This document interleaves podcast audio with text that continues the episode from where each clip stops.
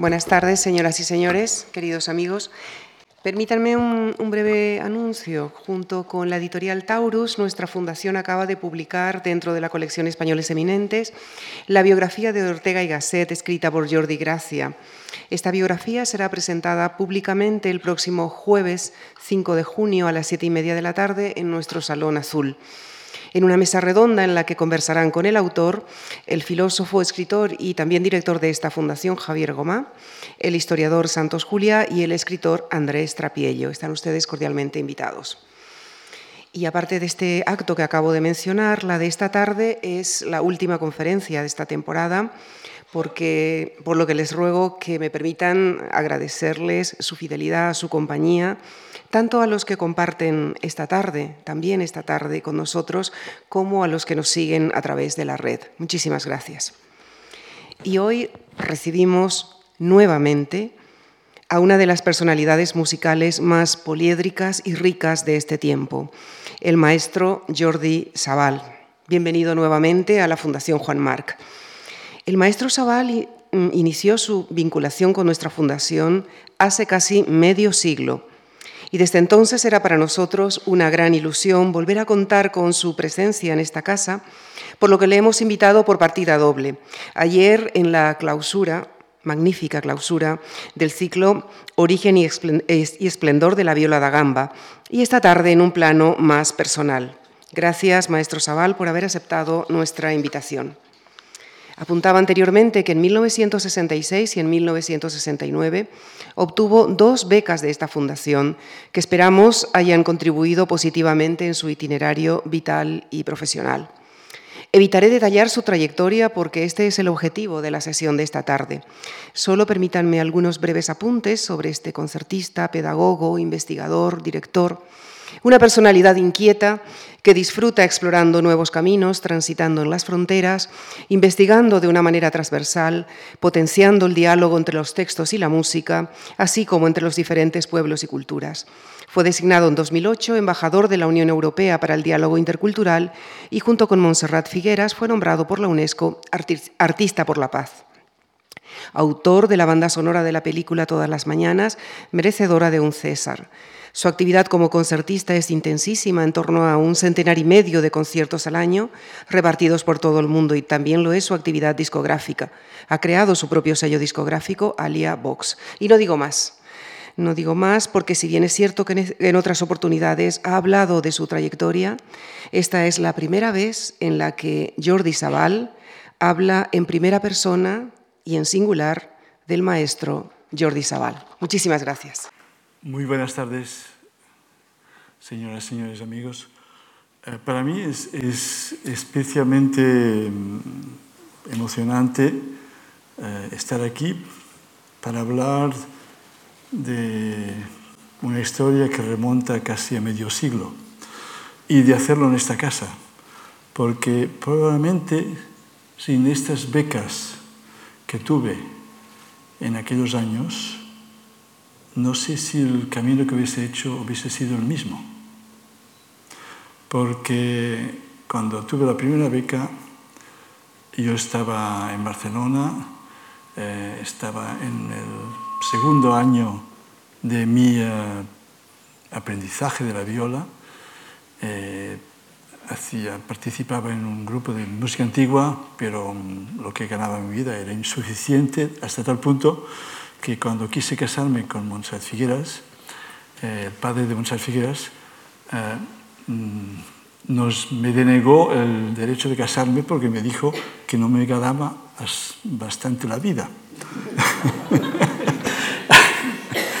y ahí teníamos hecho la invitación para el casamiento en el mes de marzo y con toda mi sorpresa dije, bueno, entonces vamos a tener que posponerlo. Y justo un mes más tarde recibí la, el anuncio que tenía la beca de la Fundación Mar y que podía vivir un año eh, eh, ya con capacidad de mantener, de vivir con una familia y esto me permitió casarme. Y en el año 67 me casé con Montserrat Figueras y con el dinero de la Fundación Mar pudimos, me fui a Basilea. y después ya en el, segundo, el año 68, en febrero, y después ya en el 69, la segunda beca me ayudó también a terminar mis estudios. Por lo tanto, son momentos muy importantes en la vida y eh, la labor de, de, estas becas fue extraordinaria para mí, para, imagino para muchas otras personas que tuvieron también estas ayudas. Bueno, pues eh, mm, quiero recordar, y, y empezaré por el principio, eh, cuando un bebé nace, no tiene ninguna capacidad de entender el lenguaje que hablamos los seres humanos. Y sin embargo, siente todo lo que le dicen y lo percibe perfectamente. Pero no siente, no entiende las palabras lo que entiende es la manera de cantar las palabras. Por tanto, la música en el nacimiento es la primera conexión que le hace ser un ser humano y le hace conectar con sus padres. Fíjense ustedes que ha habido estos casos de niños salvajes que se descubrieron en el siglo XIX y que fueron encontrados con 11 años de edad en un bosque, se habían mm, niños abandonados de bebés y que habían sobrevivido ah, porque una loba los había alimentado con su camada. Y estos niños mm, se movían como lobos, de cuatro patas, y hablaban como lobos, gruñendo. los profesores que los encontraron les intentaron hacer aprender el lenguaje humano, fue imposible les intentaron hacer, transformarlos en héroes y fue imposible. Porque lo que somos lo aprendemos en los primeros instantes de nuestra vida. Es decir, incluso más, cuando nacemos, tenemos capacidades que a los 30 segundos de nacer ya hemos perdido. Porque, por desgracia, el ser humano, a medida que va haciéndose mayor, pierde facultades. Solamente las compensamos con nuestra capacidad intelectual, con nuestra madurez, con nuestra capacidad de entender, pero físicamente y, intelectualmente perdemos capacidades. Un bebé que ha nacido en un parto dentro del agua sabe nadar al salir del vientre de la madre, se pone a nadar y sobrevive. Un bebé que, que 30 segundos después de nacer cayese en una piscina, ya no sabe nadar. 30 segundos y perdemos esta facultad.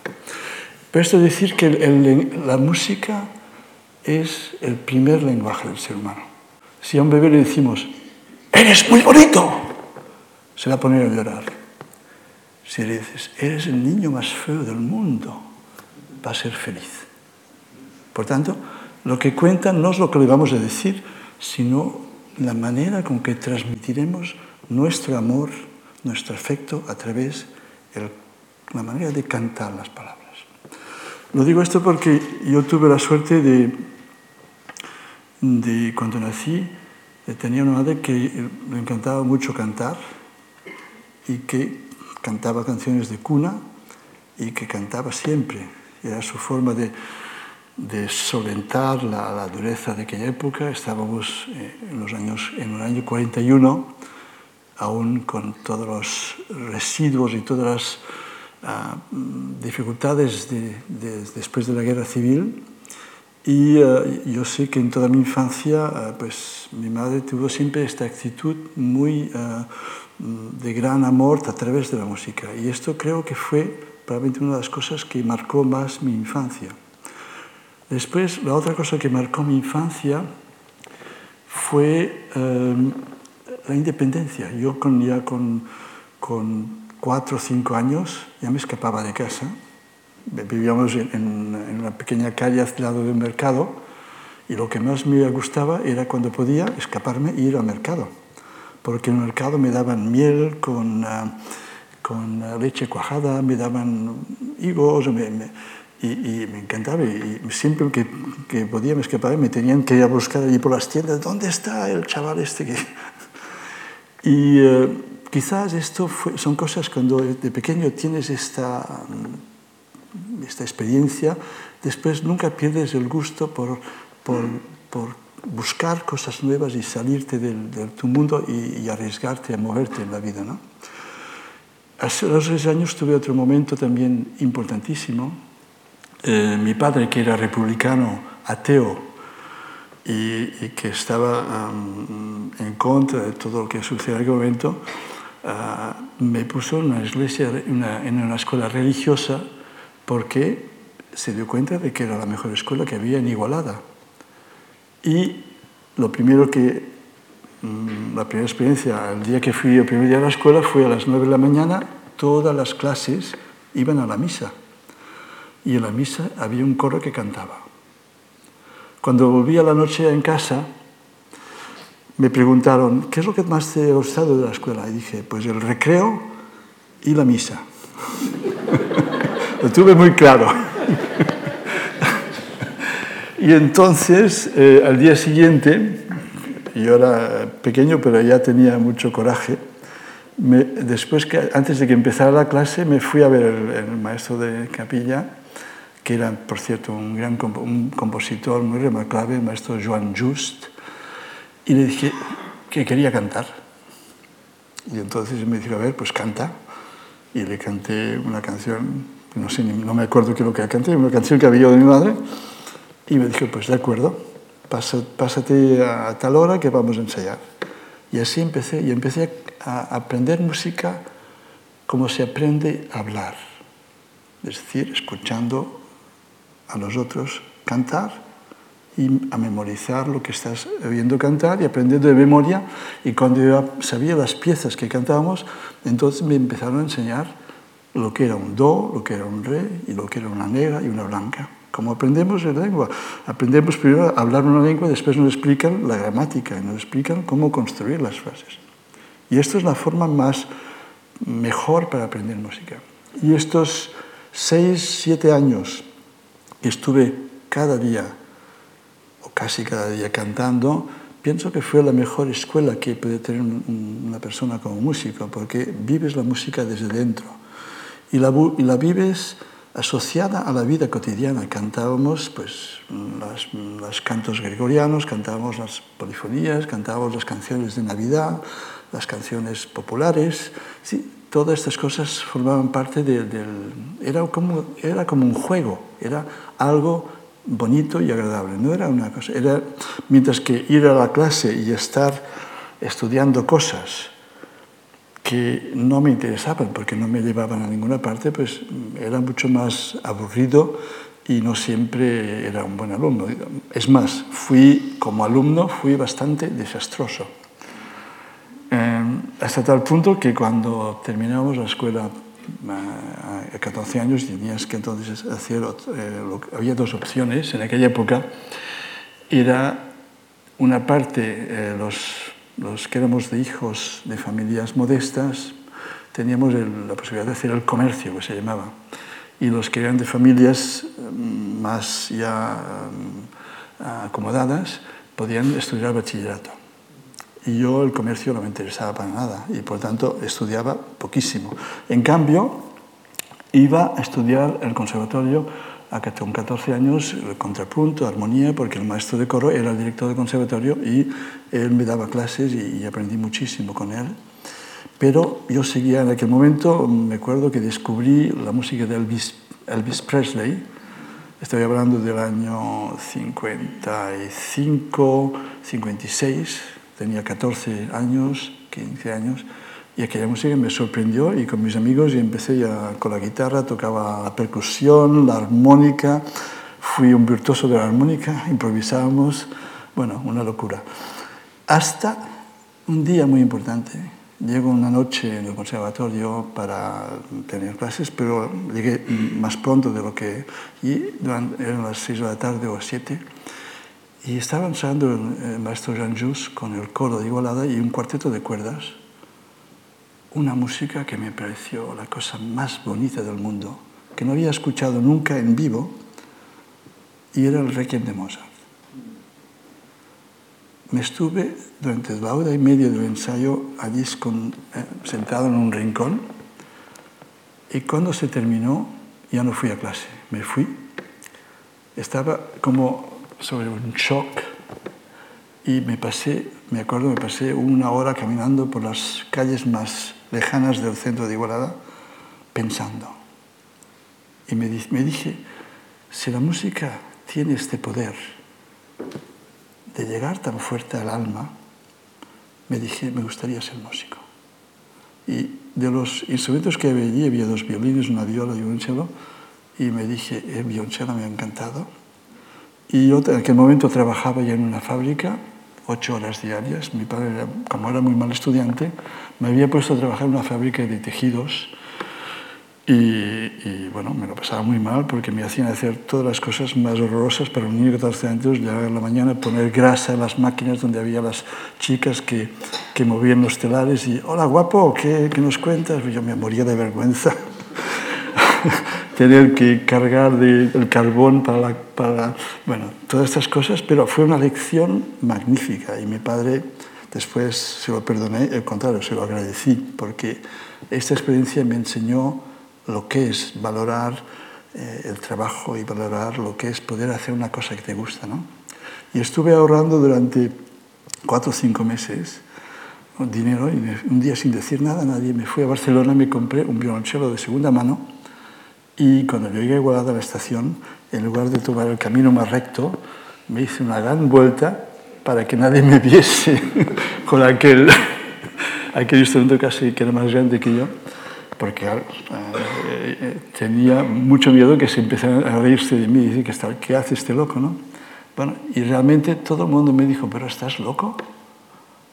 ¿Cómo puedes eh, interesarte por tocar violonchelo? No, es que, mira, este señor que trabaja en aquella imprenta es violonchelista, aquel que trabaja en otro es violinista, y aquel que está allí, habían como 10 músicos en Igualada que hacía menos de 10 años habían perdido el trabajo, o, 15, o 12 años, porque en, en, las ciudades hasta, hasta que se pusieron los, los, um, los tocadiscos, habían cuartetos de cuerda que tocaban en el casino, habían que tocaban en el cine, pianistas que con, la música se hacía en vivo. Y toda esta gente de un día a la mañana se quedó sin trabajo.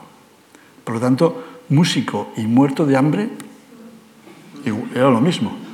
A mí me dijeron, pero estás loco, ¿no? ¿Qué, qué, cómo vas si está aquí lleno de músicos que ya no tienen trabajo? ¿Qué vas a hacer tú con esto?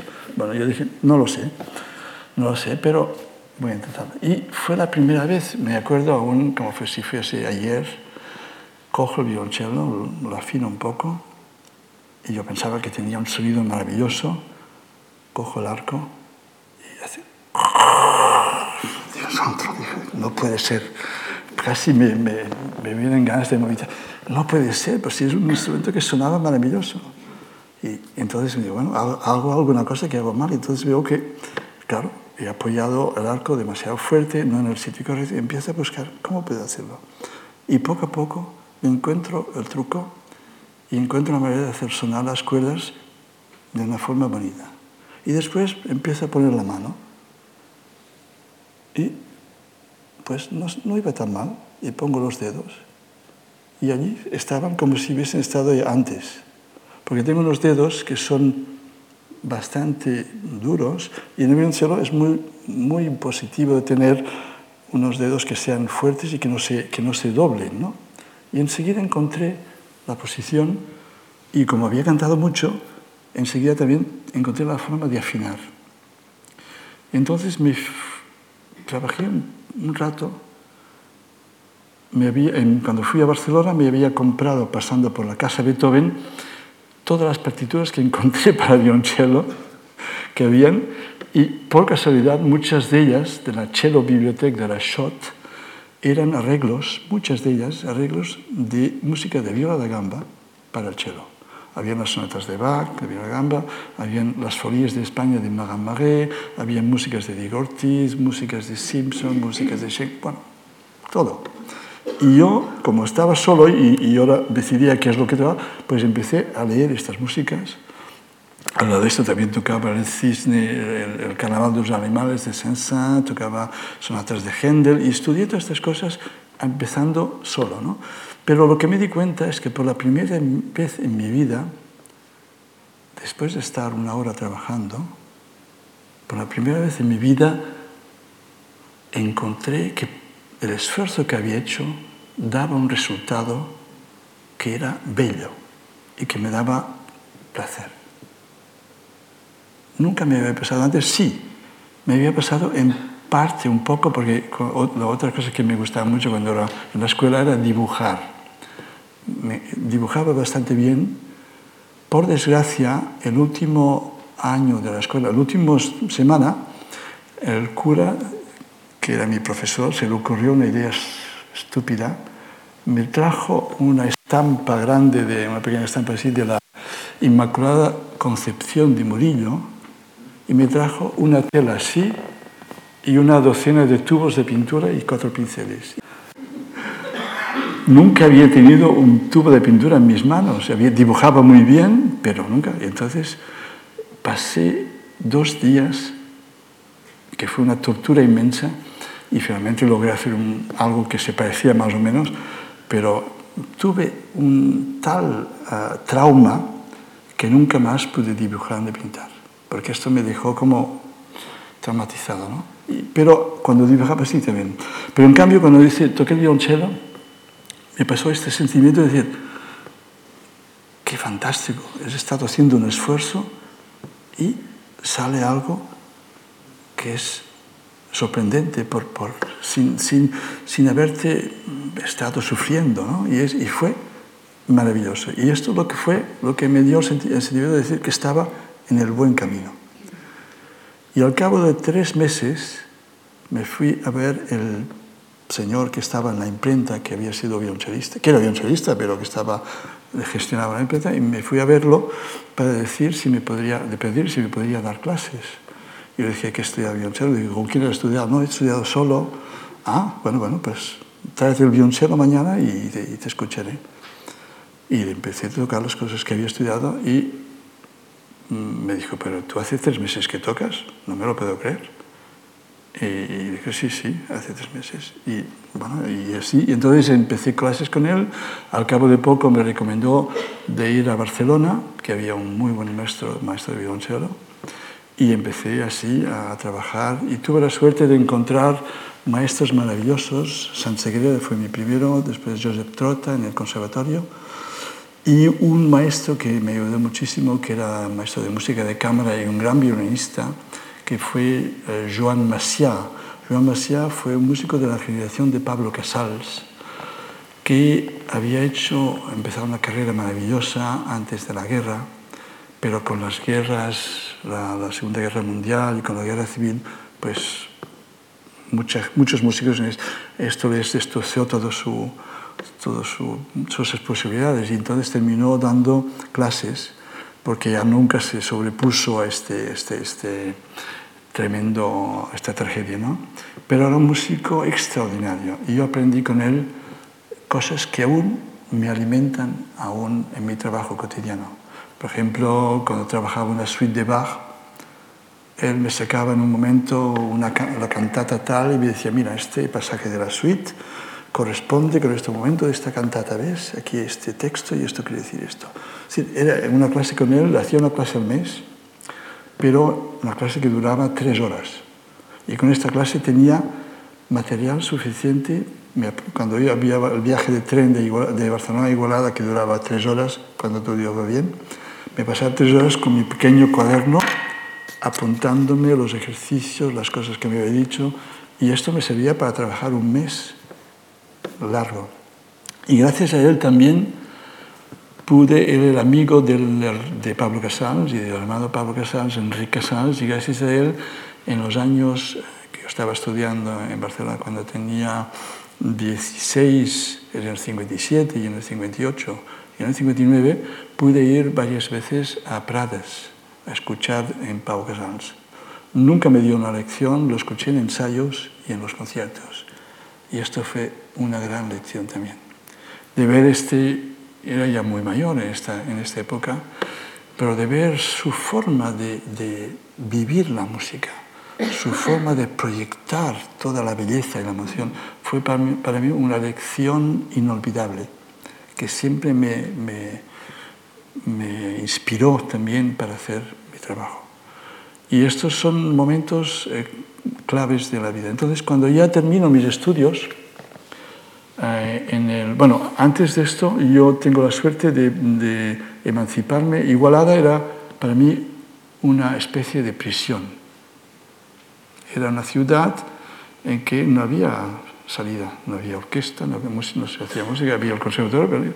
Y entonces yo tomé todo mi coraje y a 19 años, a 18 años, me hice voluntario para al servicio militar para poder escoger Barcelona.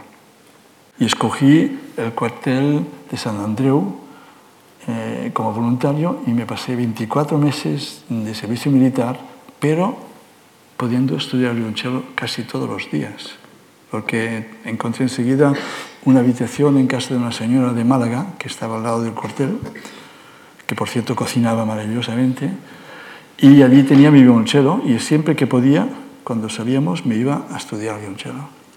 Y estos dos años que pasé allí también me fueron fantásticos porque me aprendí también a ser independiente humanamente y después pude terminar mis estudios, esto hablo del año 60, 61, y en 62 y 63 y 64 cuando, es cuando terminé mis estudios en Barcelona, era, tenían estas becas de estudiantes que eran muy pequeñitas, pero que podías comer y pagarte una camisa de cuando en cuando. Y, uh, y, fueron unos años maravillosos también, porque dentro de lo simple era libre. Tenía una habitación alquilada en un, en un apartamento de una señora mayor y allí podía estudiar en su sala grande. Tenía mis, mis maestros del conservatorio y, y, bueno, iba a comer el, el, comedor de los estudiantes de la universidad, que era del, del, de, del comedor estos del sindical de la época, en que comías unos, unos bistecs de caballo así de enormes y un plato de patatas buenísimo. Y es un momento también uh, importante porque hago música de cámara, aprendo, aprendo también a hacer música de orquesta, es, es la, la formación ya final. Y cuando termino, tengo una suerte inmensa porque decido ir, tengo la decisión de ir a, a hacer un curso y había un concurso de violonchelo en, en Santiago de Compostela y un, cursos de música de cámara y había un profesor de violonchelo muy bueno que era, se llamaba Radu Aldulesco, un romano fantástico. Y yo me voy a, en agosto a Santiago de Compostela a hacer este curso. Quería presentarme en el concurso y uh, el concurso se pedía una suite de Bach, que tenía preparada la quinta, una música contemporánea, tenía preparadas las músicas de Alban Berg, un concierto de violonchelo, tenía preparado el concierto en re mayor de Haydn, y una sonata de cámara, tenía preparada una sonata de Beethoven, y había música española. Todos los chelistas que iban allí tenían preparado una pieza de Gaspar Casado, porque Gaspar Casado era el presidente del jurado. Y yo, inocente, y ya un poco como que estaba enamorado de la música de, la música de Diego Ortiz, que ya la tocaba en el violonchelo de hacía años, decidí presentarme con música de Diego Ortiz. Y encontré allí en San había una clavecinista que estaba estudiando con Rafael Puyana y con ella preparé estas recercadas de Diego Ortiz con el clavicémbalo. E ilusionado voy a ver el jurado y les digo que yo tocaré las piezas de Diego Ortiz con el clavicémbalo. Y me dijeron, ni se lo piense, no vamos a hacer diferencias. Usted tiene que tocarlas con el piano. Y ¿cómo voy a tocar la música de 1550 con el piano? Es, es imposible, ¿no? Y bueno, tuve una discusión y no llegamos a un acuerdo y entonces yo en aquel momento tenía mucho temperamento también y les mandé a la M, a la M. y Aproveché entonces que no tenía que pasar por todo esto y me inscribí a la clase de Rafael Puyana, que era un clavecinista cubano que había estudiado, um, colombiano, que había estudiado con Banda Landos, con una de las grandes clavecinistas, la cual, um, en la cual había empezado la renovación del clavicembalo y para la cual Manuel de Falla había compuesto su, su concierto para el clavicembalo. Y con Rafael Puyana, pues me pasé toda la semana que estuve allí tocando música barroca, tocando música de cámara. Y al final del curso, Rafael me dice, pero Jordi, yo no entiendo una cosa. A ver, estás tocando música que es para de gamba. ¿Por qué, no, ¿Por qué la tocas en el cello? ¿Por qué no, por qué no estudias la ¿Para qué no tocas la de gamba? Y dije, bueno, viola de gamba, ¿y cómo, cómo es el instrumento? No tenía ni idea de cómo era. Sí, había visto uh, en, en, el museo, pero no sabía ni que, que, se tocaba hoy en día, ¿no? Entonces me acojo mi carnet y me apunto con, en el tren de vuelta a Barcelona, apunto buscar una viola de gamba. Llego a, al apartamento donde vivía y me dice la señora, oye, eh, Jordi, ha llamado un señor de no sé qué, Ars no sé qué, que quiere hablar contigo. Cojo el teléfono, llamo, digo, soy Jordi Sebany. Ah, muy bien, muy bien. Eh, Jordi, mira, eh, te queríamos preguntar una cosa. ¿Quieres tocar la viola de gamba? Yo no me lo que tenía un en mí, buscando la viola de gamba. ¿Cómo? Tocar la viola de gamba. Dice, bueno, pues eh, justamente estaba pensando en, en, pues mira, fantástico porque nos gustaría mucho, tenemos una viola de gamba para ti. ¿Puedes pasar? Llego allí, me dejan un instrumento magnífico que había hecho, construido Manuel Fleta, el gran constructor de, de guitarras, y había hecho toda una colección de instrumentos para este grupo que era Ars Musicae. Entonces, tengo esta gamba. Y entonces me entero cómo ha ido la cosa, porque cuando vi allí, en el coro de Ars Musicae, que era un conjunto, los grupos, los, musici, los músicos que tocaban en Ars Musicae eran aficionados. Eran personas, eh, uno era eh, empresario, el otro era esto, y entre ellos había el padre de Montserrat Figueras. Y en el grupo este instrumental había un coro. Y en el coro, eh, que se llama Aleluya, cantaba Montserrat. Y eh, se pasaba en aquel momento que tenían un proyecto al año siguiente de hacer discos con Victoria de los Ángeles para EMI. Y estaban muy preocupados porque, claro, esto implicaba acompañar a Victoria de los con, con nivel profesional y no había nadie allí que pudiera hacerlo. Entonces estaban desesperados para encontrar un músico que pudiera acompañar a Victoria de los Ángeles. Y entonces esto fue así. Lo que pasó es que Montserrat también estudiaba violonchelo en esta época además de cantar. Y a veces venía después de mi clase y se quedaba sentadita allí al lado de la puerta porque yo, las clases con mi profesor en el, el conservatorio duraban siempre un poco más de lo normal y a veces eh, ella veía que yo no estaba muy satisfecho porque yo traía las suites de Bach, de, por ejemplo, con el manuscrito original y, el, y mi profesor decía, pero ¿Cómo, ¿Cómo, te entiendes con esto? Aquí no se puede tocar, aquí no hay ninguna indicación, los arcos no están claros y, se enfadaba porque yo tocaba, quería tocar esta música con, original y yo salía siempre un poco preocupado de la clase por, por, porque estaba un poco en conflicto con mi profesor. Y cuando pasaba por la puerta y aquella jovencita me decía, susurraba unas palabras y me tenía que costar. Y decía, ¿qué dices? No te enfades, tocas muy bien. bueno. Eh, y eh, bueno, yo después cuando salía, debo decir que ya las siguientes horas no tocaba la pesetera porque el perfume que llevaba me, me, acompañaba durante todo el resto del día. Por suerte, yo en aquella época tenía muy claro que o me ocupaba del violonchelo o me ocupaba de las chicas. Y no quise tener ninguna novia hasta que terminé mis estudios. Pero entonces cuando estuve, eh, y fue ella misma que entonces le dijo al director que conocía a un joven músico que tocaba muy bien Bach, que quizás le podría interesar. Ya ven lo que es la vida, ¿no? Entonces fue un, una maravilla poder estar estos años, enseguida pude acompañar a Victoria, en, en pocos meses aprendí a tocar primero toqué con el arco así y con sin trastes, después aprendí a tocar así, pero todo autodidacta. Me fui el, el verano siguiente me fui a París y estuve eh, una semana en París. Tenía que tocar a la orquesta de juventudes musicales, el cello, y me había hecho un poco daño aquí.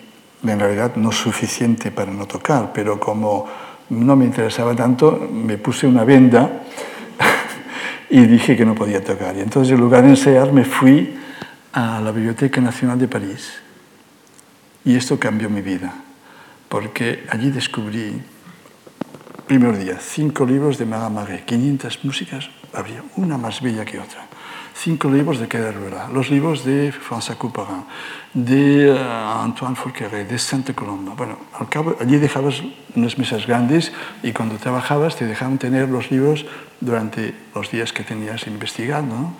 Y al cabo de seis días tenía la mesa llena de maravillosas músicas que todas estaban durmiendo del sueño más profundo. Y entonces yo me dije, ¿cómo es posible que estas músicas que tienen, que parecen maravillosas, no las toque nadie? Y entonces tomé la decisión de decir, bueno, pues termino con el violonchelo y voy a dedicarme exclusivamente a la vibra de gamba. Y otra vez en mi vida me dijeron que estaba loco. Me dijeron, pero hombre, te has pasado nueve años de tu vida estudiando violonchelo, no vas ahora a tirarlo esto por la borda, a empezar otra cosa con un instrumento que no conoces, que no sabes lo que, lo que va a dar de sí. Dijo, no, lo tenía muy claro. Y fue una decisión correcta. Durante unos años toqué el violonchelo barroco, eh, fui invitado a tocar en la orquesta, en la fundación de la orquesta de la Petite Bande, dirigido por Gustav Leonard, porque Gustav Leonard eh, me, me, conoció en un, en un, en un curso y, y, me invitó. Pero bueno, no, no, avancemos tanto la historia. Estamos en el año 66 y entonces continúo trabajando solo y llego al 67, donde viene la maravillosa beca de la Fundación, me caso y en febrero del 68 empiezo mi vida en Basilea estudiando en la Escuela Cantora Basiliensis. Yo conocí a través del Goethe Institut, donde estudiaba alemán y donde iba a escuchar los conciertos de música barroca, conocí el director de la Escuela Cantora Basiliensis y violista, uno de los pioneros, que fue August Benzinger, un gran maestro, pero como muchos de estos pioneros de los años 30, 40, eran violoncelistas que no se habían planteado, no tenían información suficiente y tocaban la viola de gamba con una técnica muy violoncelística, muy, um, con un arco muy duro y con un sistema muy poco uh, auténtico. Y yo, como descubrí en París y, y, cuando me fui de París, encargué todos los microfilms de la música francesa y después me fui también, el año siguiente fui a, a British Museum y fui también a la Biblioteca Royal de Bruselas. Me pasé durante dos años en todas las bibliotecas y recogí toda la música, correspondencia, tratados. Es decir, que estuve unos años uh, trabajando solo, tres años, pero en realidad no trabajé solo. Mis maestros eran Marin Marais, Sainte Colombe, François Couperin y, y Bach. Y estas músicas, cuando tú las aprendes y las trabajas bien, te explican muchas cosas, a veces más que un maestro. Y esto me, me sirvió para aprender, sobre todo también leer las cartas de, de, los músicos. A veces eh, descubrí la correspondencia de Antoine Forqueray, que fue el último gran, el Jean-Baptiste Jean Antoine Forqueray, el hijo de Antoine Forqueray, que eh, tenía una correspondencia con el rey Guillermo de Prusia y explicaba en sus cartas la técnica del arco. Y, por ejemplo, el arco uh, decía, el tercer dedo, que es el que apoya las cerdas del arco, decía, es el alma de la música. Porque es, con este dedo se hace todos los cambios de presión más sutiles. Mientras que el violín, cogemos el arco y el violonchelo se coge por la madera. Entonces siempre es indirecto la presión. Aprietas a la madera y, y, lo demás viene indirectamente, mientras que con la gamba lo tienes el contacto directo y puedes matizar muchísimo más. Otras cosas, por ejemplo, los tratados hablaban siempre que la, la main doit accompagner le bras, es decir, la, la mano acompaña el brazo. Y cuando te mueves, mi maestro hacía esto, ¿no? Y yo descubrí que no, que lo que había que hacer es, cuando pasabas el arco, la mano tenía que seguir el brazo así. Y muchas cosas así, ¿no? Y poco, entonces cuando llego a Basilea, y mi primera clase, llego a mi empresario con mi maleta llena de todas las cosas que yo tenía, que había estudiado con mis partituras, con los originales, Y yo con un coraje, pero con un miedo, y le digo a mi maestro, eh, la primera clase, él me dice, oye, no, esto no tienes que hacerlo así. Eso es... Dije, maestro, con todo mi respeto, llevo tres años trabajando en estos tratados, en estas músicas, en estas eh, informaciones. ¿Me permitiría experimentar con esto y continuar de esta forma? Y él me, miró y me dice, bueno, de acuerdo, pero no te voy a tocar más la viola de gamba. Voy a darte clases sin corresponder. Yo dije, como usted quiera.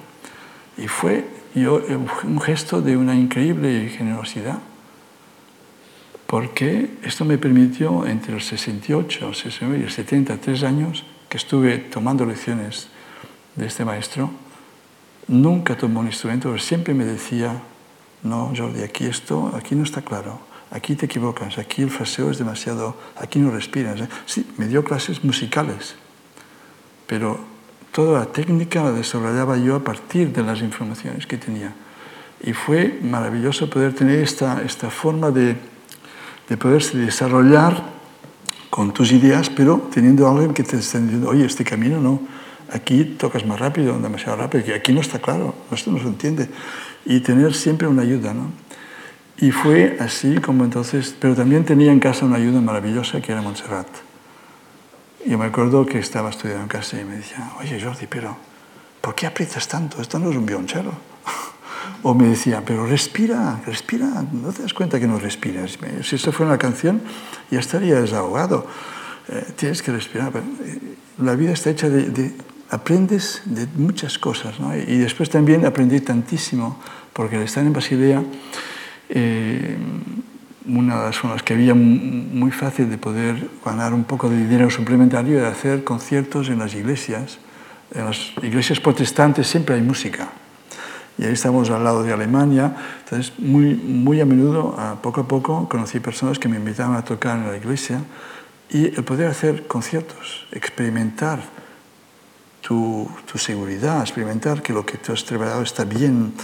Y me acuerdo que, que era importantísimo esta experiencia porque a veces yo sabía que había trabajado una música y me parecía que estaba bien y llevaba al concierto y me rompía la nariz, así de simple, porque lo que me parecía que estaba seguro en el concierto, los nervios hacían que aquello que en casa sería perfecto, en el concierto era un desastre. Y así aprendías a saber que para tocar 100% tienes que tocarlo 150% bien no 100%, porque si tocas 100%, cuando llegas al concierto, en los nervios y todo, vas a perder y vas a tocar el 70%. Y esto fue una experiencia maravillosa. Pero además, claro, yo era una persona que había empezado muy tarde el violonchelo. Empecé con el año 56, con 15 años. 15 años es una edad muy, ya muy mayor para un instrumento de algo. Y la viola de gamba la empecé con 24 años también. Entonces siempre tenía, cuando empiezas muy tarde, tienes siempre una gran conciencia de lo, de lo que está mal. Es decir, eres muy sensible a, a todas las imperfecciones. Un niño aprende mucho mejor cuando es joven porque no es tan consciente de lo que va mal. Y entonces trabaja y, no, no, está tan afectado, pues sí está desafiado. En cambio, cuando eres mayor, todo esto te, te desanima. ¿no? Y entonces, cuando hacía conciertos, tenía un track tremendo tremendo. Me temblaba el arco. Me acuerdo el, primer concierto que hice en el Palau de la Música, en finales de mis estudios, que toqué una sonata de la tercera sonata de la segunda sonata de viola de gamba con el violonchelo y una sonata de Beethoven y, otras cosas. Y me acuerdo que, que, bueno, casi me temblaba la mano de, de, de los nervios, que tenía un track, pero horrible. Y entonces empecé a interesarme, lo explico esto porque fue muy importante en mi vida, me empecé a interesarme por la meditación, la relajación y la capacidad de poder encontrar la calma interior. Y fue así como descubrí el Tratado de Relajación de Edmund Jacobson, fue así como descubrí el, um, el libro El arte del, uh, del, tiro al arco en la, en la filosofía zen, de un autor alemán que se llama Eugen Herrigel. Y estos dos libros me fueron de una ayuda maravillosa. Yo empecé entonces ya enseguida, cuando ya estaba estudiando en Barcelona, a hacer cada día una hora de meditación y relajación. Cada tarde, entre las 5 y las 6 o las 4 y media y las 5 y media, no hacía una siesta, no, no una siesta de que te no, hacía una hora, me encerraba en un cuarto oscuro y sentado o estirado, hacía una hora en que hacía ejercicios de relajación y de concentración. Es decir, estar una hora sin pensar en nada, solamente pensar en tu cuerpo y en relajarlo y en hacer tensión, relajación.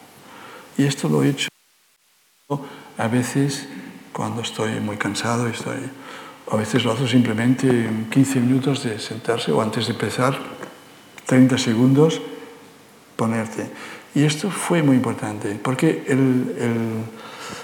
la filosofía del tiro al arco, en la filosofía zen, es un trabajo que se hace durante muchos años, en que el estudiante que está aprendiendo a tirar al arco, antes de tomar un arco en su mano, aprende a hacer muchas cosas que parecen que no sean útiles, como puede ser eh, llevar eh, lo que hacen los maestros de Zen siempre es complicado porque el alumno que va allí a estudiar el tiro al arco no le dejan tocar el arco hasta pasar mucho tiempo. Y entonces un ejercicio grande es llevar una barra con agua para, que tienes que jugar en equilibrio, cortar madera, pasar, hacer todas esas cosas que ponen tu cuerpo en movimiento, te hacen aprender todos los reflejos y todas las concentraciones y las fuerzas.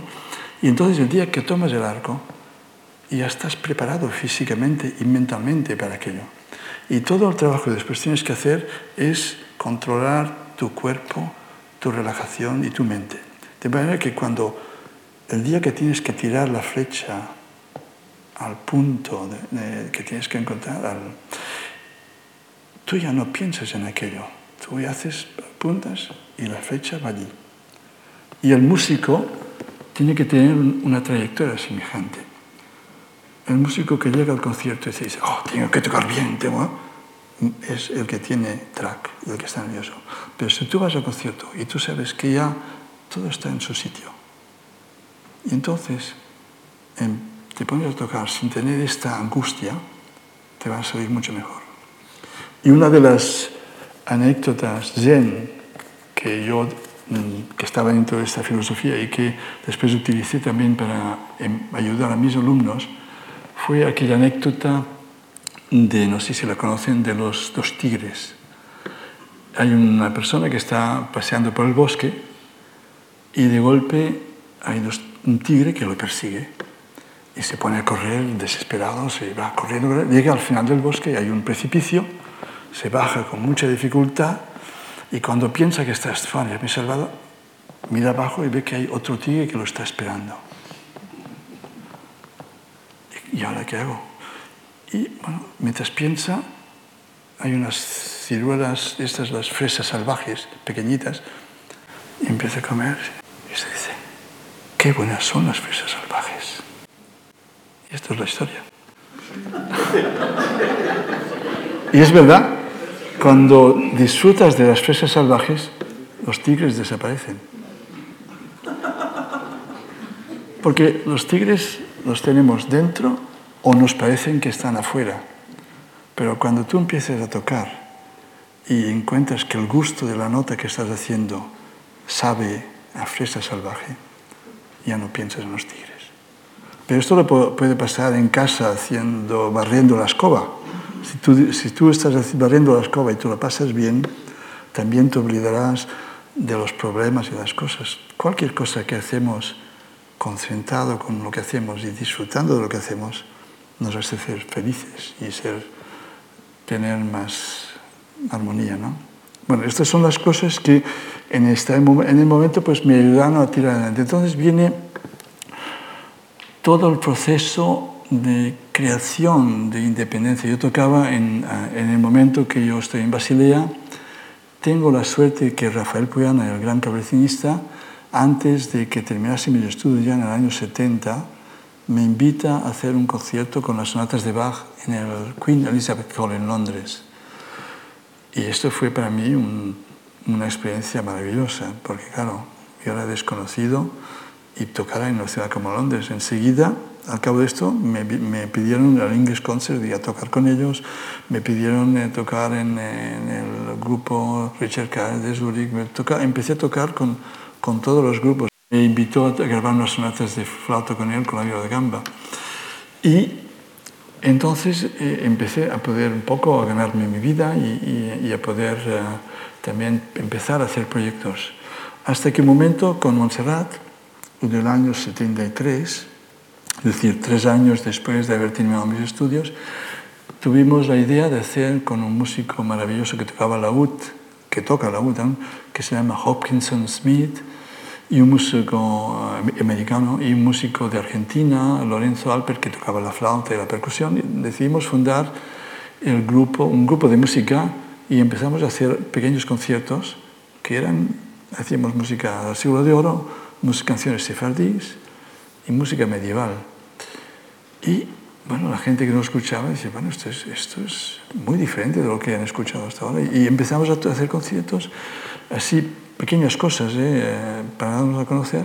Y un día nos escuchó el un productor de la casa EMI de Alemania y nos invitó a hacer un disco. Y, bueno, y nos hicimos un disco que fue nuestro primer doble álbum de EMI, EMI a la casa, y que fue el disco de las músicas cristianas y judías de la España de los Reyes Católicos. Y esto fue en el año 74, 75. Y esto fue un comienzo en que cuando grabamos el disco no teníamos nombre. Entonces el, director de la, Casa de Suárez dijo, oye, necesitamos un nombre porque ya va a salir el disco. Y entonces pedimos a un amigo nuestro que era poeta, que estaba enseñando filosofía en, Heidelberg, que era catalán, eh, Antoni Pous, y dijimos, oye, ayúdanos porque no, no, tenemos ningún nombre y tenemos que encontrar un nombre rápidamente. Y bueno, ¿y qué, qué, es lo que queréis? Bueno, mira, hacemos música antigua, música española, música italiana, pero la queremos hacer renovada con una visión moderna y tal y cual. Entonces, bueno, pues al cabo nos llama y mira, eh, la península ibérica, y la se llamaban en la época de Grecia, se llamaban las Hespérides. España era la Hesperia. Ah, entonces yo había visto el Satiricón hace un tiempo, la película de... Y Esperia, Esperia, Esperion. Y, bueno, Esperion. Entonces, como éramos conscientes y queríamos reivindicar la modernidad de la música antigua, si nosotros mm, pretendíamos decir, nosotros no somos músicos antiguos, somos músicos de nuestro tiempo que rescatamos una música antigua, pero que la hacemos de hoy, con el respeto a las fuentes, pero con toda la creatividad de un músico en esta época. Y le pusimos los dos X por siglo XX. Y esto fue nuestro principio. Y al mismo tiempo, en el mismo año, eh, yo estaba haciendo conciertos en Francia y me vino un productor en Francia que después de un concierto que había hecho yo con música francesa, me dijo, ¿quería usted grabar eh, música francesa conmigo? Y yo dije, bueno, encantadísimo. Porque yo unos años antes había grabado un concierto para Erato en el año 74 con un flautista suizo, Michel Piguet, un concierto para viola de gamba y flauta, y había hecho escuchar al director de Erato un concierto que había hecho con las folias de España y otras cosas muy bonitas, y el, y el señor este de Erato me dijo, oye Jordi, es muy bonito, pero esto no se vende, no hay nadie que lo compre esto. Todo el mundo piensa que la viola gamba es un instrumento aburrido, desafinado, no tiene, no tiene salida. Y decía, me quedé muy triste. Y entonces, este es el productor de esta nueva colección, que se llama Michel Bernstein, creó una casa discográfica que se llamaba Stré y me propuso de empezar. Y grabé las folías de España de Magamagé, que fue el primer disco. Pero piensen que entre el año 1965 y el año que grabé este primer disco, pasaron 10 años. 10 años trabajando cada día siete u ocho horas cada día. Esto hoy en día no hay ningún estudiante que sea capaz, porque cualquier estudiante hoy en día de música que ha hecho ya unos estudios de música barroca, si no hace su disco ya en el primer año, ya se considera fracasado. ¿eh? Y en la música tienes que dar tiempo a, que las cosas maduren, tienes que dar tiempo a entrar dentro. Y yo, en cierta forma, creo que hay algo que me, me marcó también, que después lo entendí, cuando conocí Pablo Casals, porque Casals hizo algo semejante. Él fue el que descubrió las suites de violonchelo para violonchelo solo, que estas suites de violonchelo, antes de Casals, nadie las tocaba se habían hecho, eh, Schumann hizo incluso un arreglo con acompañamiento de piano, porque se pensaban que unas con el violonchelo solo debían estar hechas como estudio. Y Casals las descubrió también casualmente y las estudió durante 10 años. Y al cabo de 10 años las, se las, presentó y, y, hizo conocer al mundo que esta música de Bach era maravillosa. Y a mí me pasó quizás como reflejo lo mismo con, con, la música de viola de gamba, al cabo de 10 años pude tener la suerte de hacer descubrir las músicas de Marais, de Santa Colomba, de Diego Ortiz, etcétera, etcétera.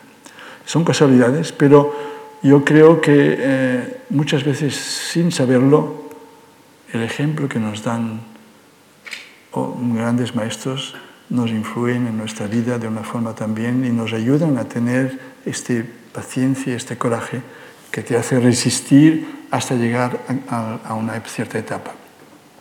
Entonces empezó una época maravillosa en que pude estar prácticamente cada año grabando, nuevos proyectos con Emi, con, vivíamos en aquella época en Suiza. En el 74 también nació nuestra primera hija, nuestra hija. Y entonces ya estuvimos empezando haciendo conciertos en todo el mundo, empezamos a tener muy buena acogida pero siempre buscando de investigar con nuevos proyectos. En la Escuela Cantorum yo eh, tuve la suerte inmensa que mi profesor se jubiló, yo fui el último alumno de, de su generación, y tres años más tarde, en el 73, se convocó una, una convocatoria para reemplazarlo y yo tuve suerte, la suerte de ganarla. Y entonces, claro, esto me, nos, me permitió de tener una vida hasta, hasta aquel día, después de la segunda beca Marc, uh, sobreviví con eh, unas becas que estaban muy bien, que daba el, el gobierno español, que eran uh, becas, préstamos a graduados. Te daban un préstamo y lo tuve durante tres años que después devolví al cabo de 10 o 12 años o 15 años cuando ya me ganaba la vida. Y fue maravilloso porque estos préstamos no tenían interés. Y con estos préstamos tú podías mm, vivir mínimamente, no toda la familia, pero sí. Entonces, durante estos tres años que yo no tenía aún ningún puesto estable y los conciertos eran muy poco, económicamente muy poco interesantes, pues los préstamos me ayudaron a, a vivir de una forma decente. Pero a partir del 73, cuando gané las, el puesto de entonces aquí ya fue mucho más estable y fue así como tuvimos ya nuestra hija. Y en la escuela lo que fue fantástico es que no solamente enseñaban la viola de gamba, sino que también preparaba grupos de música de cámara. Y aquí fue cuando empezamos a trabajar con la orquesta, empezamos a trabajar los proyectos de las Vispas de Monteverdi, proyectos de orquesta, y fue una experiencia maravillosa. Esto duró hasta el 86, es decir, eh, durante prácticamente eh, mm, aún 20, mm, no, en 86 eh, llevamos nuestros hijos a Barcelona a la escuela y allí fue cuando en el 87 fundamos la Capilla Real de Cataluña. La Capilla Real que en aquel momento era simplemente la Capilla Real y eh, empezamos a fundar un grupo que era compuesto de cantantes latinos, cantantes españoles, catalanes, vascos, italianos y, y algún francés. Y empezamos a buscar un sonido latino, de la música vocal y empezamos a hacer nuestras grabaciones con, que hicimos con Rolls y después hicimos Victoria, Morales, Guerrero, los villancicos de los siglos de oro. Tuvimos la suerte de estar, de ser encargados en, en, en las celebraciones del quinto centenario en el 92, de hacer grandes proyectos sobre estos compositores y eso fue una ayuda fantástica, cosas que hoy en día no, no existen ya. Y así continuamos. Yo estuve dando clases en Suiza hasta el 93, porque ya después de todas las mañanas del mundo tenía tantos conciertos en todas partes que ya no podía dar clases de una forma regular sin, sin tener problemas con mis alumnos, porque a veces estaba un mes, un mes fuera haciendo conciertos. Y entonces en el 93 terminé mi trabajo y había enseñado prácticamente 20 años, entre el 73 y 93. Y entonces empezamos eh, la orquesta también en el 89, la orquesta del Concierto de las Naciones, y, a partir de aquí mm, es todo el proceso de, también de recuperación de las músicas. Siempre en todo lo que he hecho en mi vida y con Montserrat también hay un proceso muy largo de preparación porque, fíjense ustedes, entre el momento que grabamos un disco y el momento en que empezamos a trabajar este tipo de música, casi siempre hay con mínimo 6, 7, 8 o 10 años. Cuando empezamos a grabar los primeros discos con EMI, ya llevábamos con Montserrat trabajando la música española de 6 o 7 años antes. Y siempre los proyectos que vamos realizando tienen un proceso largo de preparación. Y esto es algo que, que, a veces la gente, pero ¿cómo puedes hacer estos proyectos? No? Bueno, porque ya llevamos, yo estoy trabajando ahora en cuatro o cinco proyectos diferentes, que es lo que, si Dios quiere, voy a hacer en los próximos años. Pero son proyectos que estoy trabajando ayer, estoy trabajando sobre un proyecto sobre la la tierra y todas las músicas que recuerdan la naturaleza y, la tierra. Un proyecto sobre las rutas de los esclavos, un proyecto sobre los viajes de Iván Batuta, un proyecto sobre el Greco, un proyecto sobre Raymond Lull, y todos estos son proyectos que me ocupan, no todo el día, evidentemente, pero yo viajo con mi maleta y tengo un libro sobre los esclavos, otro sobre Raymond Lull y otro sobre otras cosas, y voy trabajando siempre en los viajes, y esto es, es, una forma también muy, muy creativa. Entonces hay un momento de, importante en la, en la estructura de concepción de los proyectos que se produce en el año 2000. Eh, en el año 2000 me encargan, bueno, antes del año 2000, en realidad en, eh, el año anterior me, encargan de hacer un proyecto discográfico sobre Carlos V. Y entonces yo bueno, empiezo a pensar, bueno, se podía hacer las músicas del tiempo de Carlos V, pero no me interesa. Y entonces empiezo a pensar, ¿qué voy a hacer? Y empiezo a leer sobre la vida de Carlos V y al final de la vida de Carlos V tenía un libro en que leo el discurso de abdicación el discurso que leyó en la sala de Bruselas del Palacio, en el cual, teniendo un pequeño papel, contenía cuatro fechas, empieza recordando a Maximilian, sus, sus, sus abuelos, sus padres, y empieza recordando toda su vida, sus derrotas, sus batallas, sus... Y entonces dijo, esto es genial. Y estaba en aquel momento leyendo un libro de Elías Canetti, que le recomiendo a todos, que se llama uh, Province der Mensch, eh, la provincia del hombre. En algunas traducciones en Francia se llama, um, se llama Territoire de l'homme, Territorios del hombre. Y en este libro, una citación pequeña, son, son pequeñas reflexiones que escribió entre los años 40 y, y 50 y pico, y en una de ellas decía que la historia es la verdadera historia viviente de la humanidad. Porque la música nos habla siempre a través de los sentimientos y nos toca directamente al corazón. Y entonces cuando escuchamos una música, vivimos intensamente el momento en que esta música sucedió. Y dice, sin la música, la historia serían territorios muertos, áridos. Y esto me inspira a decir, bueno, pues entonces lo que puedo hacer es viajar con la música a la época de Carlos V y buscar para cada momento del que él menciona el discurso la música que corresponde a este momento. Y así fue.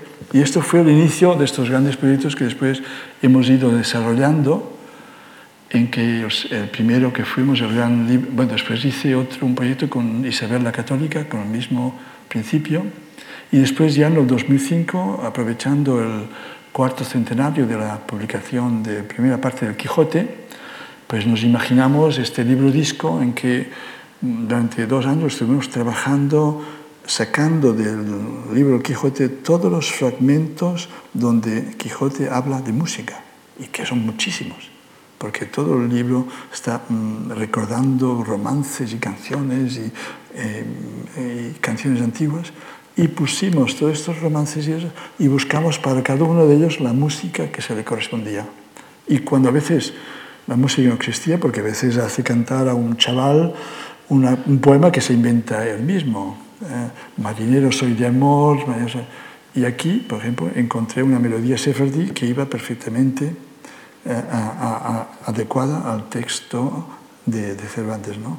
A veces había que utilizar contrafacta que es una cosa también que se hacía mucho en la época, es decir, utilizar un texto poético para, reemplazado por otro que correspondía exactamente con el mismo y con el mismo carácter de la música.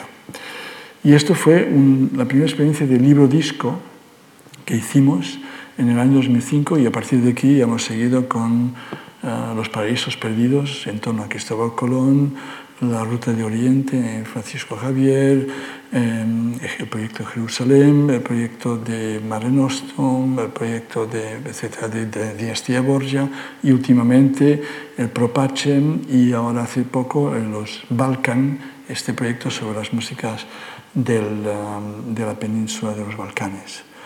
Y seguimos con esto el año que este año haremos un gran proyecto sobre guerra y paz evocando un siglo de guerras y paces entre 1614 y 1714, cuando se termina la guerra de sucesión española. Y el año que viene haremos este homenaje a la tierra, que será un libro también en que pondremos todos los textos más importantes para ser conscientes de que nuestro planeta es algo importantísimo y que no nos estamos ocupando bien de él y buscaremos todas las músicas que hablan de la naturaleza, desde los elementos, el agua, el fuego, las estaciones, los bosques, eh, músicas que nos ayuden también a apreciar lo que es en nuestro mundo.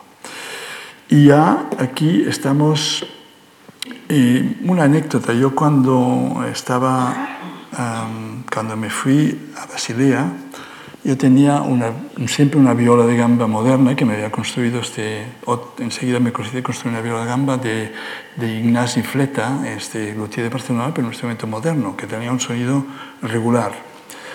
Y eh, mi amigo Rafael Puyana, eh, con el cual me invitó a hacer conciertos, me dijo, vivía en París, y me dijo, tienes que conocer la directora del conservatorio, del museo, que es una señora que tiene muchos instrumentos y estoy seguro que te ayudará.